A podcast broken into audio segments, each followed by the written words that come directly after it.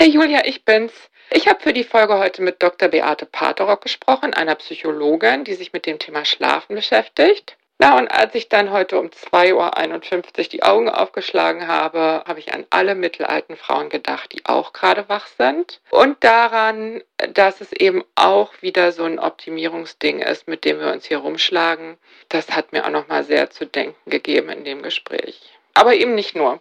Also ich bin gespannt, was du sagst. Liebe Grüße.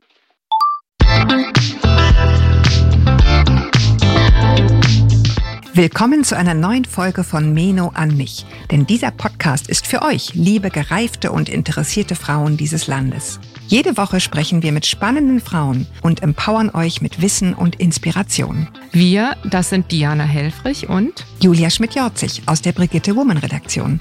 Heute spricht Diana mit Dr. Beate Paterock. Die Diplompsychologin und Psychotherapeutin mit einer Praxis in Münster ist von der Deutschen Gesellschaft für Schlafmedizin ausgebildete Somnologin. Sie beschäftigt sich schon lange mit dem Thema Schlaf und hat dazu mit ihrem Kollegen und Ehemann Dr. Tillmann Müller ein Buch geschrieben, Schlaf erfolgreich trainieren.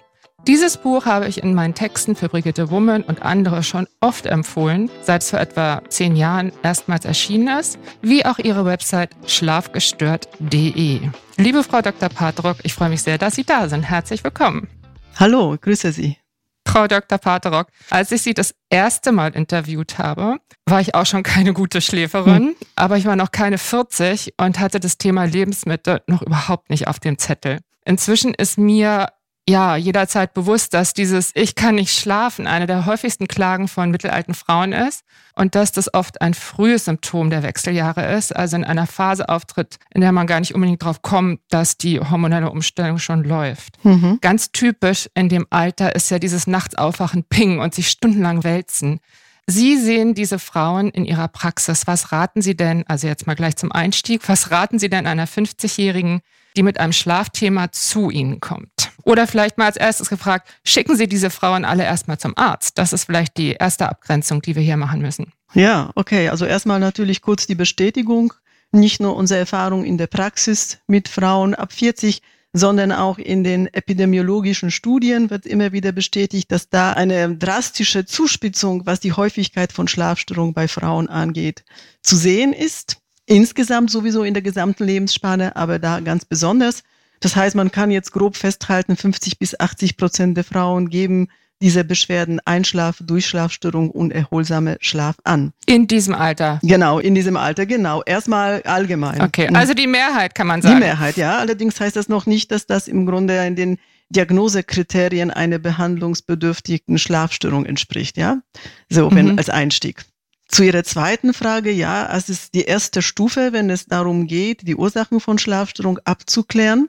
Es gibt in der internationalen Klassifikation von Schlafstörungen über 80 verschiedene Schlafstörungsarten, verschiedene Gruppen, sodass die ärztliche Abklärung immer der erste Schritt ist. Okay, das ist Standard. Wenn jetzt jemand zu Ihnen käme, würde als erstes geguckt, wie ist die gesundheitliche Situation ja. und auch so ungefähr, wie ist die hormonelle Lage. Das genau. ist ja gar nicht so ja. einfach, das so mit einem Test zu erfassen. Ja, okay. Die, die, Realität ist tatsächlich die, dass die allermeisten Patientinnen, die sich bei uns melden, bereits eine solche Vordiagnostik gemacht haben. Das heißt, sie ah. sind schon auch aufgeklärt und informiert, bringen auch schon die ärztlichen Untersuchungen mit zum Teil oder sogar Schlaflaborergebnisse. Mhm. Das ist etwas, was sich in den letzten 10, 15 Jahren geändert hat. Also viel mehr Wissen ist doch da über Schlafstörungen und was man da machen sollte. Und die erste Stufe, das ist eben eine ganz wichtige Stufe, eine ärztliche Abklärung und auch in dieser Lebensphase Erfassung des Hormonstatus, weil es diese Zusammenhänge gibt.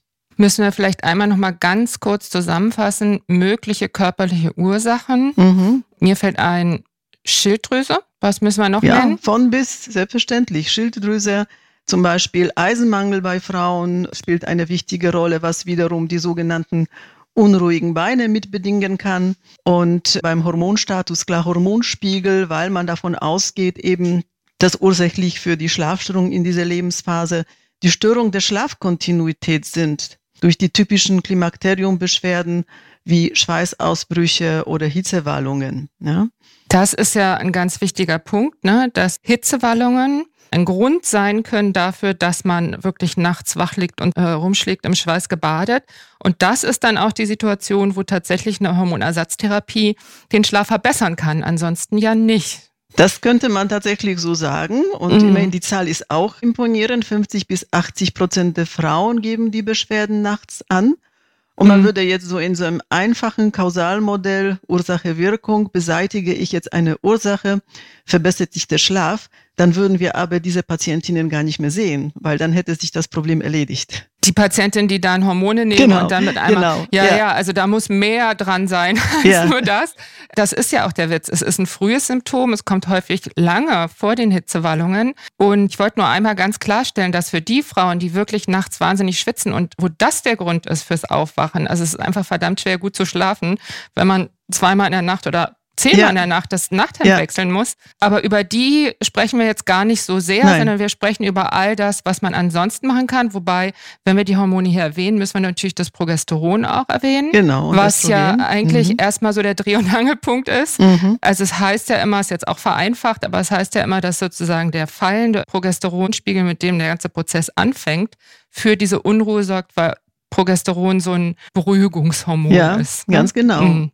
Ganz interessant, weil ähm, nebenbei zu sagen, dass die Gabe von Progesteron auch bei Männern anxiolytisch und sedierend wirkt. Also das sind Ach. dann die klaren physiologischen Ursachen. Ja. Deswegen ist so diese erste Stufe der Abklärung wichtig. Und das wäre dann auch wirklich ein einfaches Spiel zu sagen, Ursache gefunden, Ursache behoben, Schlafstörung muss ich auflösen. Aber dieses einfache Störungsmodell greift nicht. Jedenfalls nicht weil immer. eben, genau, nicht immer. Oder sehr oft nicht. Ja, sehr oft nicht, weil zumindest bei den PatientInnen, die sich bei uns melden, die sagen, ja, ich habe schon eine Menge gemacht. Ich war beim Arzt, hm, ich war beim Frauenarzt, bei Frauenärztin. Alles ist abgeklärt, ich nehme Hormone. Die Frauen in der Lebensmitte, wenn es auch um andere Ursachen geht, wenn man so sich Gedanken dazu macht, was sich so insgesamt verändert in dieser Lebensphase, sagen nicht selten, eigentlich ist so die stressigste Lebensphase in meinem Leben auch nicht mehr. Ich muss nicht mehr so wie die zehn Jahre vorher meine Kinder dauernd von mhm. A nach B kutschieren. Ich habe mehr Zeit für mich. Wir haben nicht mehr diesen finanziellen Druck. Beispielsweise letzte Woche erzählte mir eine Lehrerin, die sich mit chronischen Schlafstörungen, mit der chronischen Insomnie bei uns gemeldet hat, dass sie ihre Stunden reduzieren konnte und dass sie das sehr gut findet, mehr Zeit für Yoga hat, für Freundinnen. Und trotzdem, die Schlafstörungen sind geblieben. Ne? Und das ist das eigentliche Problem. Mm, und Sie sagten ja auch, das erinnere ich gut, schon vor vielen Jahren, dass es wirklich nur eine verschwindend geringe Zahl an PsychotherapeutInnen gibt, die sich überhaupt mit der Behandlung von Schlafstörungen auskennen. Mhm. Dieser Gedanke, dann gehe ich halt ins Schlaflabor, führt ja oft auch äh, gar nicht so weit, wie man hofft, weil in den meisten Schlaflaboren geht es ja um Schlafapnoe, also um diese Atemaussetzer. Ja. Mhm. Und man kommt mit so einer diffusen Problematik gar nicht weiter. Genau. Haben Sie denn den Eindruck, dass es diese Versorgungslücke nach wie vor genauso gibt oder ist das, hat sich da was verändert? Es hat sich mit Sicherheit auch was verändert. Schon selbst wenn man bei der Deutschen Gesellschaft für Schlafforschung und Schlafmedizin anschaut, wie viele anerkannte Schlaflabors doch gibt, die nicht mhm. ausschließlich mhm. die Schlafapnoe abdecken, wo man fast in jeder mittelgroßen Stadt auch schon so ein Labor finden kann. Das heißt, wenn man tatsächlich anfängt zu suchen, findet man auch nicht im Umkreis vielleicht von 100 Kilometern, aber schon eine angemessene Anlaufstelle für ein breit gefächertes Schlaflabor. Das wäre schon so aber die Stufe der Diagnostik, wo man überhaupt in ein Schlaflabor geht. Ne? Mhm. Es ist ja nicht mhm. immer gesagt, dass das notwendig ist. Man kann schon anhand von Fragebögen checken, ob eine Diagnostik im Schlaflabor überhaupt notwendig ist, ne? die sehr aufwendig ist, kostspielig ist. Und man hat auch sehr sichere diagnostische Kriterien, wann man ins Schlaflabor gehen muss. Das ist das eine. Als Zeitungsleserin und auch Leserin von Zeitschriften stelle ich fest, dass tatsächlich in den letzten Jahren immer mehr gut recherchierte Artikel zum Thema Schlaf und Schlafstörung erscheinen. Das heißt nicht nur solche, die leider früher oft Schlafmythen oder nicht das richtige Wissen mit bestätigt haben, sondern gut recherchierte, differenzierte Artikel, die die Thematik eben so vorstellen, wie sie auch ist, nämlich viel komplexer als Ursache-Wirkung oder ein paar schlafhygienische Maßnahmen. Mm, na, das höre ich natürlich gern. Ja, ich freue mich dann auch. Sie, ja. ja. Jetzt haben Sie das Stichwort Schlafhygiene schon genannt. Ich mhm. finde, also jetzt sollten wir mal wirklich nochmal zu dieser Frau gehen, die sich bei Ihnen vorstellt. Ja. Womit würde denn das anfangen? Also es gibt ja eine ganze Reihe von nicht medikamentösen Methoden, um mit schlechtem Schlaf erstmal besser zurechtzukommen. Vielleicht können Sie einmal sagen, wie Sie da einsteigen würden genau. in so einer ja, Behandlung. kann ich genau sagen. Bleiben wir bei, mhm. der, bei der Lehrerin vom, von der letzten Woche. Das ist ein gutes Beispiel, weil da bestimmte Berichte und Stationen wiederholen sich in der Störungsgeschichte einer Insomnie. So erstmal fangen wir natürlich mit der Vorgeschichte an, um zu gucken, handelt es sich wirklich nur um ein vorübergehendes Phänomen?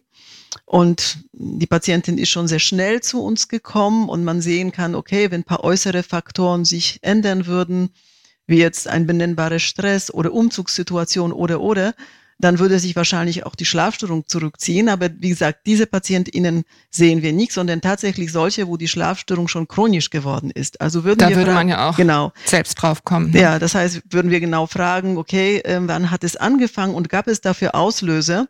Und man kann anhand von der Literatur sagen, dass ungefähr bei 50 bis 70 Prozent der Fälle am Anfang in der Entstehung von Schlafstörungen tatsächlich benennbare Ursachen gab. Lebenssituation, Lebensereignisse, Stress und Belastung. Umgekehrt heißt das, in 50 Prozent der Fälle gab es es nicht oder ist es nicht mehr erinnerbar. Ne? Das ist wichtig, sich das klar zu machen. Muss ich ganz kurz einhaken. Eine solche mögliche Ursache oder ein solcher möglicher Auslöser könnte dann eben halt eine massive hormonelle, also eine genau. Phase intensiver hormoneller so Umstellung sein. Ne? Das ist genau. der Moment zu sagen, dass es halt auch sinnvoll ist, sich um diesen schlechten Schlaf zu kümmern, weil die Gefahr der Chronifizierung eben auch da ist. Ne? Mhm, genau. Klar, wir wissen, dass man natürlich, dass viele Frauen auch äh, vorsichtig sind, wenn es darum geht, Hormone zu substituieren. Das hat auch entsprechende Gründe. Das ist aber genau der Punkt. Behandle ich dann die Ursachen, dann wirke ich entgegen einer möglichen Chronifizierung die tatsächlich bei Schlafstörung relativ zügig passiert. Nicht erst mhm. nach Monaten, sondern es scheint so, dass wir beim Schlafen alle dann in einer solchen Situation zusätzlich so bestimmte Ängste entwickeln, also Ängste im Hinblick darauf, da stimmt jetzt was mit mir nicht, jetzt zusätzlich zu meinem ganzen Stress kann ich nicht gut schlafen. Und auch wenn dann die hormonelle Situation sich beispielsweise ändert oder andere Faktoren nachlassen, bleibt die Schlafstörung. Und dann haben ja, wir mit Schlafen, dem Teufelskreislauf mm. zu tun. Ne? Schlafen ist einfach auch Kopfsache und ich ja. bin wirklich voller Mitgefühl mit all den Menschen, die nachts wach liegen, weil es wirklich aus der Hölle kommt, das kann ich sagen oder das, das kenne ich auch ja. selber. Und man muss dann wirklich aufpassen, dass man sich da nicht zu sehr hineinbegibt, aber das mhm. ist ja gar nicht so leicht. Ja. Und da helfen halt oder es ist dann sehr hilfreich, wenn man so Dinge hat, auf die man sich beziehen oder auf die man zurückfallen mhm. kann, mhm. wie zum Beispiel, vielleicht fangen wir mal an mit der Schlafhygiene. Genau. Ja, ja Schlafhygiene wäre schon eigentlich nicht der allererste Schritt, okay. sondern erstmal die Aufklärung. Das heißt, wir schauen uns erstmal zwei Wochen lang an, Aufzeichnungen von PatientInnen, die zu uns gekommen sind, um wirklich zu sehen, was liegt jetzt vor, was sagt nicht nur diese allgemeine globale Beschreibung in einem Erstgespräch, wo man ohnehin die Tendenz hat, die Dinge ein bisschen vielleicht zugespitzte darzustellen, sowieso im Allgemeinen, wenn es um negative Zustände geht. Also nehmen wir dann die alten guten Schlafprotokolle, ein sehr bewährtes Instrument, und haben dann einen Ausschnitt von zwei Wochen und können wir sagen, aha, Einschlafstörung oder Einschlafzeit so im Durchschnitt 20 bis 30 Minuten, mehrere Schlafunterbrechungen und dann sehen wir 30 bis 40 Minuten vielleicht halbe Stunde vor dem Wecker aufwachen oder eine Stunde vor dem Wecker aufwachen. Und dann können wir das zusammen durchgehen mit der Patientin und können schon eine ganze Menge natürlich auch erfahren, was da eigentlich los ist, wie es auch tagsüber sich auswirkt und was vor allem aversiv erlebt wird, die Nacht oder die Angst vor den Folgen am Tag. Das ist ein ganz wichtiger Punkt. Vielleicht können wir das später besprechen. Ne? Was am meisten Angst macht, meinst genau, du damit, Genau, oder? was am meisten Angst macht, was am belastendsten ist. Ist die Nacht so belastend, so wie sie in den zwei Wochen war? Oder eben ist das der Tag und dann die Sorgen, die man hat, weil man schlechter geschlafen hat. Ne? Ist das individuell? Bei mir ist die Erkenntnis, dass das Schlimme die Nacht ist und nicht der Tag, mhm. vor dem man nachts ja Angst hat richtig. und weswegen die Nacht so schlimm ist. So ist es, ganz genau. Und warum erinnert man sich nicht daran in der Nacht, sondern bleibt in diesen Schleifen feststecken? Ne? Ganz ja, genau, das ist die Erfahrung. Das ist genau die Erfahrung. Das ist auch eine ganz wichtige Frage. Erzählen Sie, wann haben Sie tatsächlich nicht geschafft, Leistung zu erbringen oder wann ist es wem aufgefallen, dass die Nächte schlecht sind? Weil das eine sehr große Sorge ist. Das heißt, der Schlaf unterliegt einem Leistungsdruck. Mhm. Einem Leistungsdruck, weil es bestimmte Verknüpfung gibt bei vielen die sich vielleicht mit dem Thema noch nicht erstmal so wissenschaftlich beschäftigt haben, nicht das entsprechende Wissen haben, wie zum Beispiel Schlaf und Gesundheit, Schlaf, Leistung, Schlaf, das Aussehen, das Ausgeschlafensein vor einer Klassenarbeit, was man schon vielleicht als Kind mitbekommen hat auf dem Weg. Oder Schönheitsschlaf, das sind alles so ganz viele Implikationen, wofür der Schlaf zuständig ist. Und dann ist es natürlich klar, dass wenn nachts vielleicht auch ganz natürliche Phänomene auftreten in einer bestimmten Lebensphase, in der Lebensmitte, dass es nicht mehr so knackig und fest und zuverlässig läuft, sondern dass man 30 Minuten oder mal auch eine Stunde, objektiv ist es meistens weniger, subjektiv wird das als länger erlebt, dass dann alle diese Sorgen eher oder später sich melden. Es wird auch ganz oft berichtet von unseren Patientinnen. Erstmal kommen so ganz banale Sachen, worüber denken sie nach in der Nacht. Nicht unbedingt gröbeln und starke Probleme wälzen, sondern eher, ja, dieser normale Alltag. Eigentlich Banalitäten, über die ich tagsüber nicht nachdenke. Dennoch so eine Situation nachts wach liegen ist eine Einladung für Gedanken, weil man ja komplett abgeschirmt ist vom Licht, von Akustik, von anderen Menschen. Also man ist nur mit eigenen Gedanken in der Dunkelheit. Und das andere, ah ja, jetzt vergeht schon die erste halbe Stunde und ich schlafe noch nicht und morgen habe ich ein Meeting und morgen ich wollte ich. Das heißt, in dieser Situation, wo sowieso rein biologisch, sagen wir mal die Uhrzeit zwischen drei und fünf Uhr, wird auch am belastendsten erlebt. In dieser Zeit sind ohnehin die psychischen Zustände, sage ich so ganz allgemein, für uns unangenehm, weil erstens hatte man das schon sozusagen den Kernschlaf hinter sich. Da sind die ersten viereinhalb bis fünf Stunden oder vier bis fünf Stunden, wo schon eigentlich der Tiefschlafdruck abgebaut worden ist, wo man schon zwei bis drei vielleicht sogar ganz normale Schlafzyklen hatte. Und dann kommt es zu einer Unterbrechung in einer Uhrzeit, wo der Organismus sich anfängt langsam auf den Tag vorzubereiten. Das heißt, der Cortisolwert geht langsam nach oben, die Körpertemperatur steigt. Was bedeutet das? Man hat sowieso schon bessere Bedingungen, körperlich aufzustehen. Und wenn man da wach wird, ist einmal so die physiologische Lage plus dann die Gedanken und die Sorge, Jetzt bin ich schon wieder zwei Stunden vor dem Wecker wach. Ich kann doch nicht aufstehen, sondern muss noch unbedingt, unbedingt noch ein bisschen Schlaf kriegen, damit ich morgen und dann kommt diese ganze Kette an Leistungsdruck, unter den man sich setzt. Da höre ich raus, dass praktisch eine Neubewertung all dieser Dinge, dass darin eine Erlösung liegen könnte. Zumindest ein ganz, ganz wichtiger Faktor. Und ganz wichtig, dass man das schon auch so in Gesprächen erarbeitet mit Patientinnen, weil zu sagen, ja, im Grunde kommt es da sehr stark auf die Einstellung an und abgesehen davon gibt es noch zusätzlich ein Phänomen der Fehlwahrnehmung des Schlafzustandes. Das heißt, dass wir alle einen großen Fehler unterliegen, wenn wir Schlafenszeiten und Wachzeiten in der Nacht schätzen sollen im Vergleich zu objektiven Daten im Schlaflabor, weil sich natürlich erstmal Patientinnen nicht verstanden fühlen würden, nach dem Motto, ich bilde mir doch das nicht ein, ich habe ja einen Leidensdruck. Der Leidensdruck ist aber nicht vornehmlich durch Schlafmangel ausgelöst, indem man tatsächlich, ob sechseinhalb Stunden, sechs, drei Viertel oder sieben Stunden 15 oder sieben Stunden 45 Minuten geschlafen hat, netto, sondern durch andere Faktoren. Nämlich die Bewertung? Genau, die Bewertung, mm. dieses sich unter Druck setzen, dieses auch vielleicht eine nicht akzeptierende Haltung, dass es auch Phänomene sind, die, die dazugehören. Auch diese Stress, diese Optimierung, mein Schlaf muss auch so bleiben wie früher, damit ich genauso funktionieren kann wie früher. Und das ist ja schon natürlich für die Psyche und auch für die Stressachse das Problem, was auch zu sowas wie Reizbarkeit, Stimmungsschwankungen und auch Erschöpfung tagsüber führen kann auf Dauer.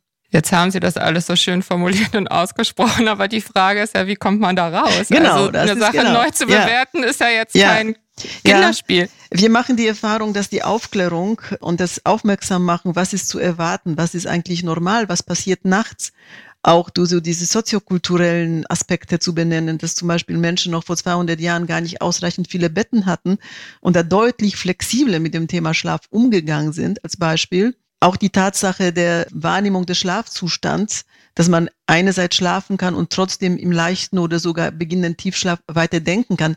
Das sind ganz entscheidende Faktoren, weil sie tatsächlich schon dann korrigieren diese Grundannahmen, die so diese Angst auch vor der Schlafstörung auslösen. Die fangen da an, tatsächlich die eigenen Vorstellungen zu korrigieren. Und dann kann man PatientInnen sagen, welche Möglichkeiten gibt es, um die Schlafstörung konkret jetzt verhaltenstherapeutisch zu behandeln. Ja ich schlafe dann häufiger mhm. oder ich schlafe länger, ich verbringe mehr Zeit schlafend, als mir bewusst ist, dass genau. ich schlafen verbringe. Und das geht im Grunde genommen jedem so. Das, das geht jedem richtig. so. Ja. Mhm. Jeder erinnert sich daran, vielleicht in Zeiten, wo man noch Prüfungen machen musste, dass man die Nacht vorher gedacht hatte, gar nicht geschlafen zu haben, was natürlich nicht der Fall war. Oder wenn man ganz früh zum Flughafen muss. Und das ist auch ein Phänomen, was im Schlaflabor sehr, sehr gut belegt ist und durch Studien belegt ist.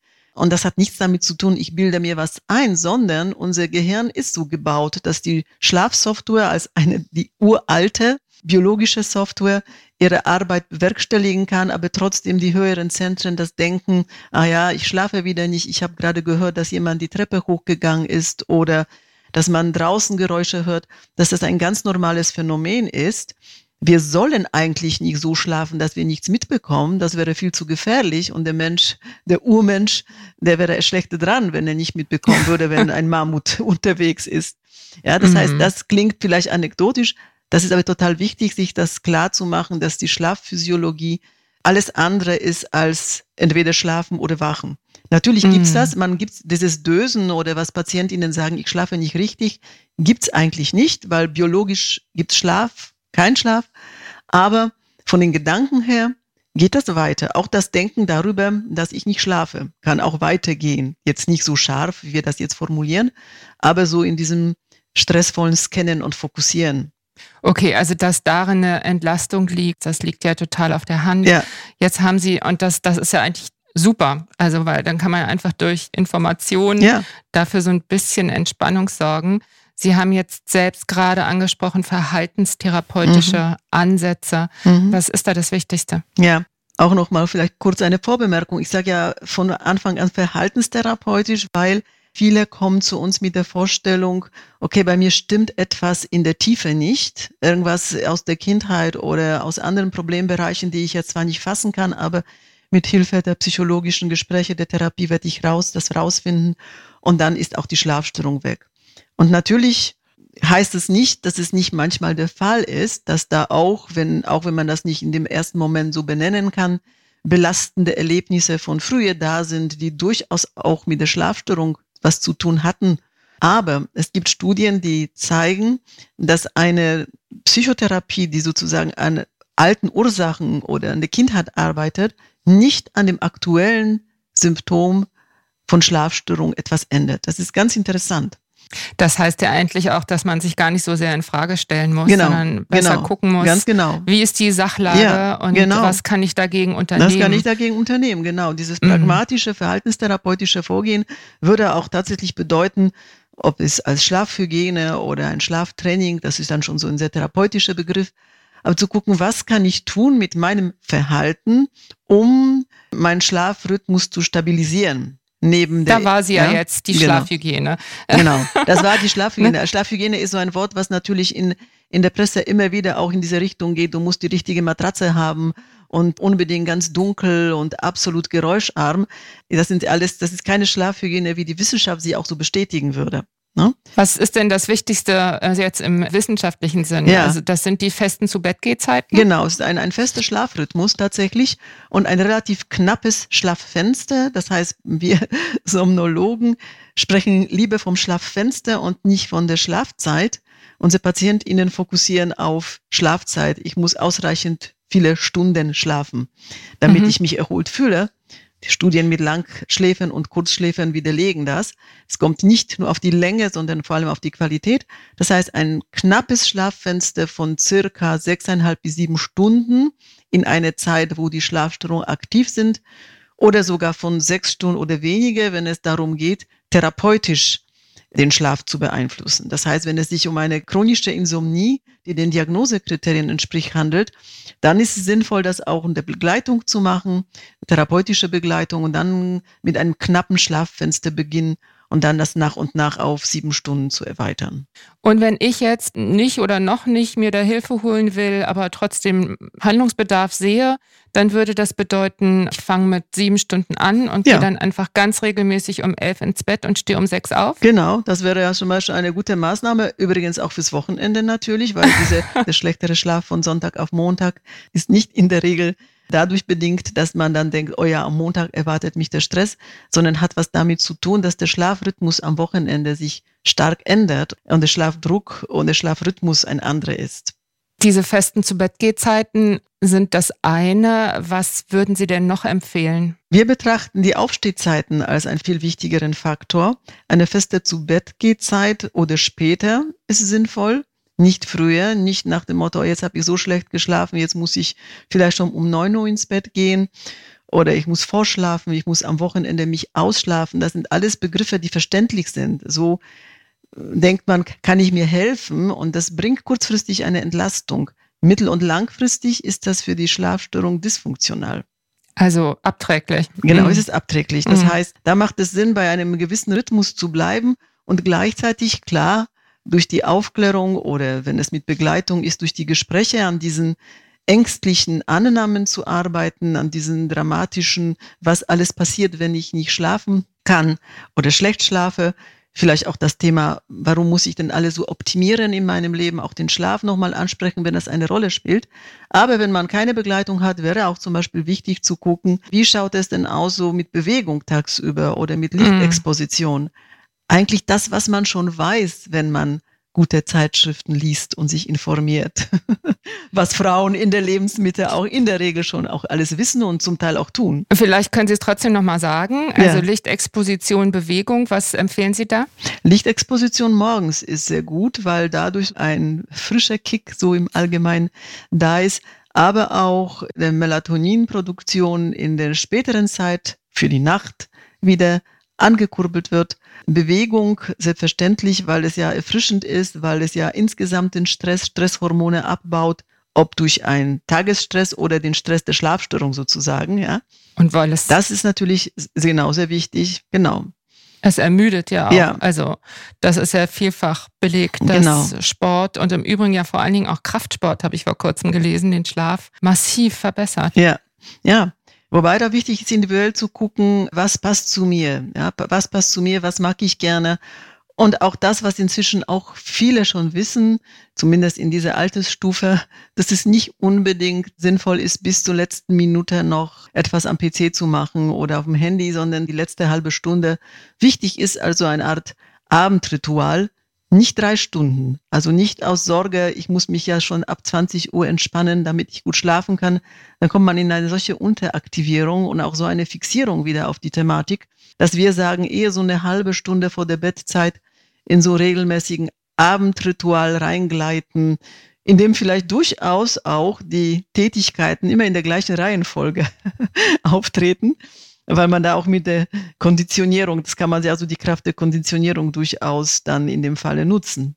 Also mich amüsiert es immer, weil zusammengefasst ist es ja eigentlich so, alles was langweilig und immer gleich ist, ist gut für den Schlaf. Mhm. und alles, was irgendwie Party und Aufregung und Abweichung ja. von der Norm ist, ist halt nicht gut für den Schlaf. Und auf mhm. eine Art wie soll ich sagen, also wenn man sich denn aktiv dazu entscheidet, spät ins Bett zu gehen, weil Party, netter Abend, man bleibt länger, als mhm. man vielleicht wollte mhm. und so weiter, dann ist das ja auch ganz tröstlich zu wissen, ich habe das jetzt bewusst entschieden und das in Kauf genommen. Was anderes ist es, wenn man halt wenig schläft obwohl man alles richtig macht. Ne? Ich mhm. finde, da ist mhm. trotzdem ein tröstlicher Gedanke auch drin. Ne? Denn wenn man all diese Dinge beachtet, dann tut das dem Schlaf ja wirklich, wirklich spürbar gut. Und bevor man das nicht ausprobiert hat, ahnt man gar nicht, was da für eine Kraft drin liegt genau. ne? an dieser ja. Regelmäßigkeit. Ja. Man ist dann halt immer so ein bisschen der Partypuper, kann ich dazu ja. sagen. Ja, es wäre wichtig, auch wenn man sich für solche Maßnahmen entscheidet und sagt, gut, was könnte ich so verändern, was kompatibel ist mit meinen Gewohnheiten, mit meinem Alltag, dass das mindestens sechs bis zwölf Wochen lang gemacht wird, um Effekte zu sehen. Mhm, also das, Geduld. Geduld, mhm. ganz genau. Wir sehen das ja natürlich in der Therapie, wenn wir jetzt ein Schlaftraining innerhalb einer Psychotherapie machen mit PatientInnen, dann sehen wir, dass es bei manchen schon nach drei Wochen ganz starke Effekte gibt, Verbesserungseffekte. Bei manchen erst nach sechs Wochen. Vorher kann man es nicht sagen, bin ich eine Responderin, also reagiere ich auf eine solche Methode, auf diese Regelmäßigkeit, Kontinuität oder nicht. Mit diesem Party-Effekt wollte ich auch noch eine wichtige Anmerkung dazu machen, die sich auch sehr entlastend auswirken kann. In den äh, Gesprächen über Leidensdruck und auch über die Beschreibung von den Nächten stelle ich den Patientinnen die Frage, erinnern Sie sich an Zeiten, in denen Sie aus sehr positiven Gründen wenig geschlafen haben?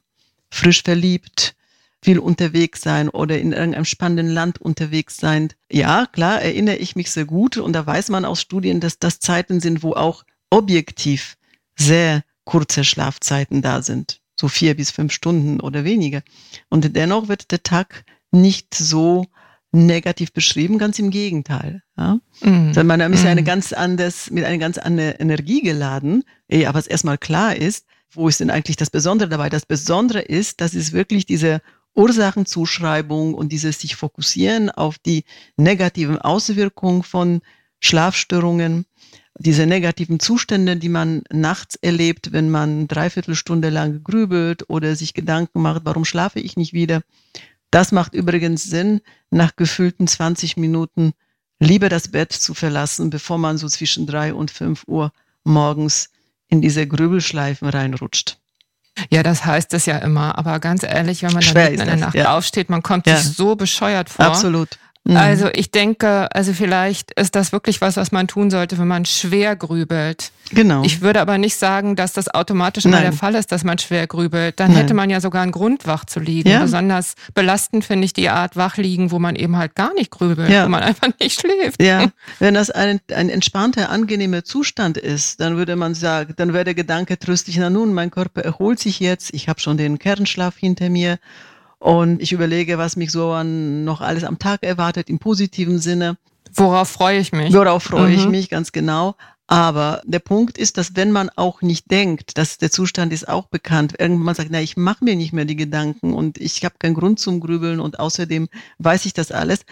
Trotzdem, die physiologische Erregung ist höher. Das heißt, der Körper hat das schon so verinnerlicht und reagiert auf diesen Zustand mit einem noch höheren Level als das, was sowieso schon im Körper um diese Uhrzeit anfängt. Das bedeutet, das Aufstehen wäre eine Möglichkeit, das zu kopieren. Es wäre eine Möglichkeit, wenn man sagt, gut, weil das dahinter steckt so ein Denken, wenn ich dann aufstehe, da bin ich ganz wach.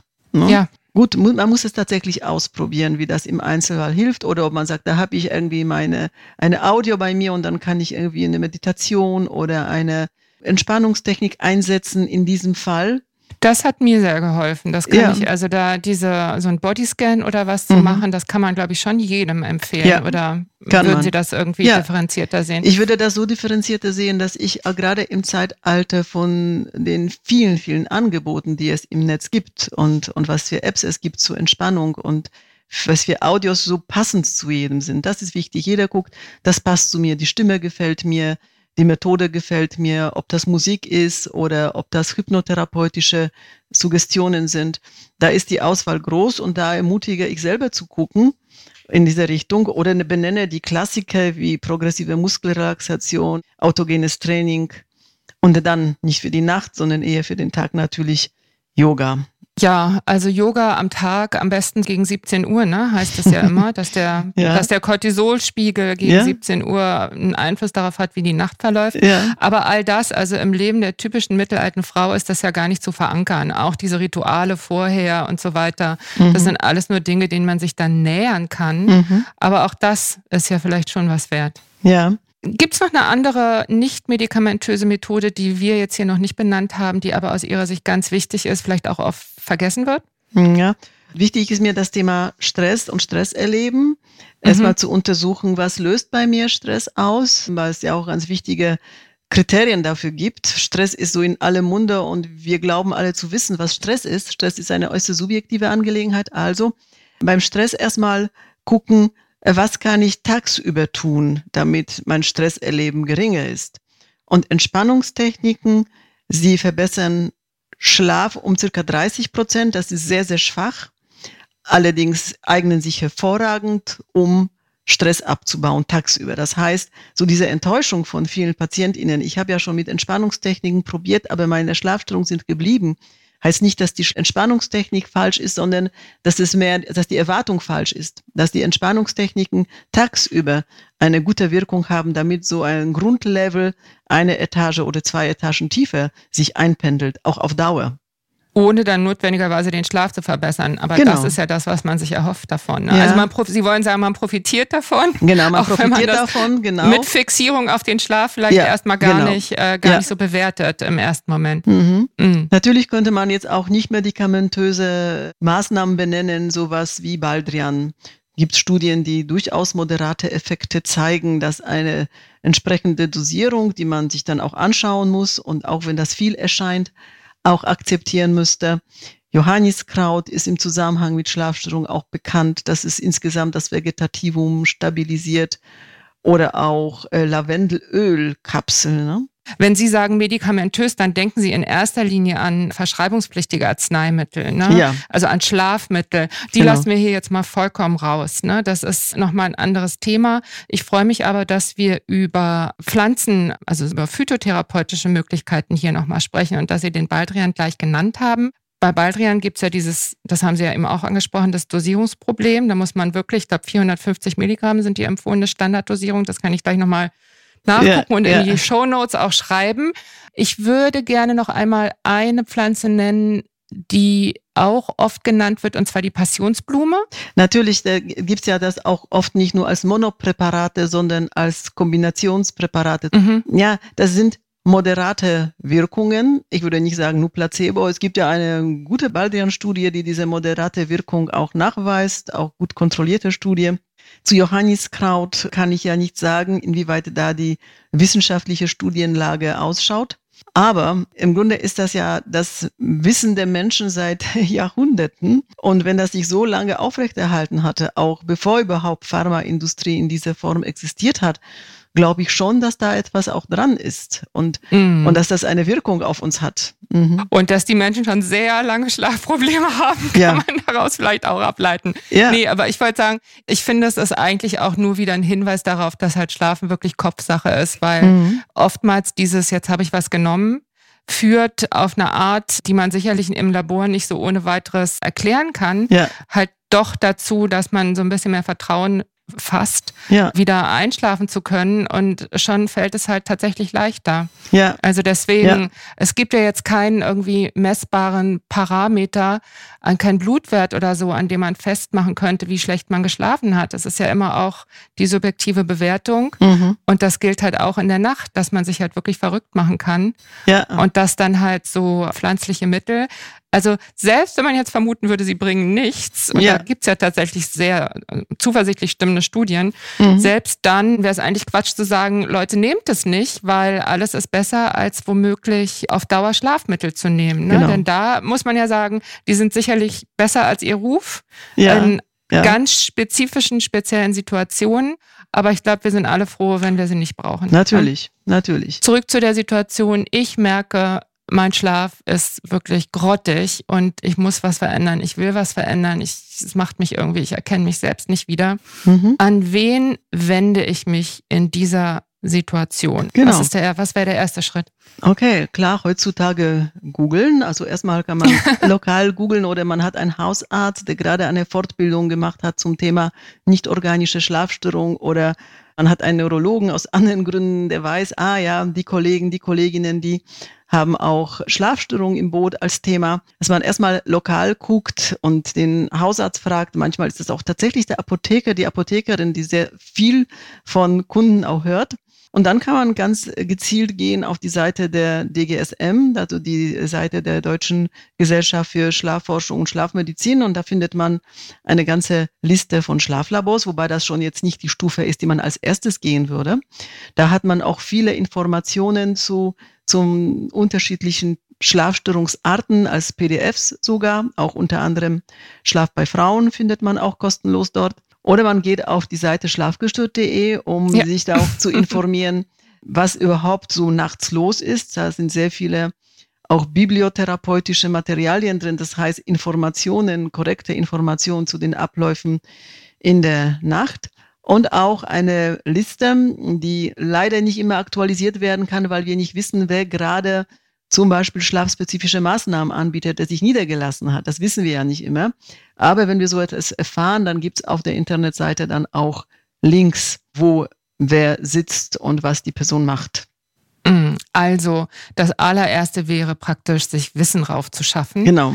Um mit dem eigenen Problem, um das so ein bisschen anders einordnen und bewerten zu können. Das freut mich ganz besonders, dass Sie das jetzt sagen. Sicherlich ein gutes Schlusswort, denn deswegen haben wir hier ja auch miteinander gesprochen. Ja. Und ich weiß nicht, Frau Dr. Patrock, gibt es noch etwas, das ich Sie jetzt nicht gefragt habe und das Sie aber gerne noch senden wollen an alle mittelalten Frauen da draußen? So eine Überlegung, ein Gedanke? Ja, was mir tatsächlich wichtig ist, weil ich das ja auch in der Praxis insgesamt beobachte und zunehmend als auch ein gesellschaftliches Phänomen, nicht nur bei Frauen, aber auch bei Frauen in dieser Lebensphase sehe, ist so diese das Stichwort Optimierung. Und vielleicht mhm. ist das ja auch so ein äh, gutes Stichwort auch für Sie als Anregung für einen Podcast, na, was alle so diese Optimierung in allen möglichen Bereichen und auch im Bereich Schlaf und wie soll es unbedingt sein, dass da schon enorm viel Druck erzeugt und somit auch Schlafstörung mit bedingt. Ja, ist sicherlich ein großes Thema und nicht ganz einfach, da äh, sich davon zu lösen. Aber gut, dass Sie das nochmal angesprochen haben. Mhm. Ja, Vielen Dank. Das war geballte Information für Schlaflose hier heute. Bitteschön. Dankeschön. Und ich bedanke mich sehr herzlich, dass Sie da waren. Sehr gerne. Und schlafen Sie gut. Und euch vielen Dank fürs Zuhören. Wir freuen uns über Post von euch an brigitte.podcast.de. Schreibt uns, was euch berührt, entsetzt, freut und bewegt oder einfach so, um uns Feedback für den Podcast zu geben. Auch wenn ihr uns eure Geschichte erzählen wollt, gerne eine Mail an podcast.brigitte.de. Wir freuen uns darauf und bitte bewertet uns auf den Plattformen, verteilt Sternchen und am besten schreibt was, das hilft uns, dass wir weitermachen können mit Meno an mich.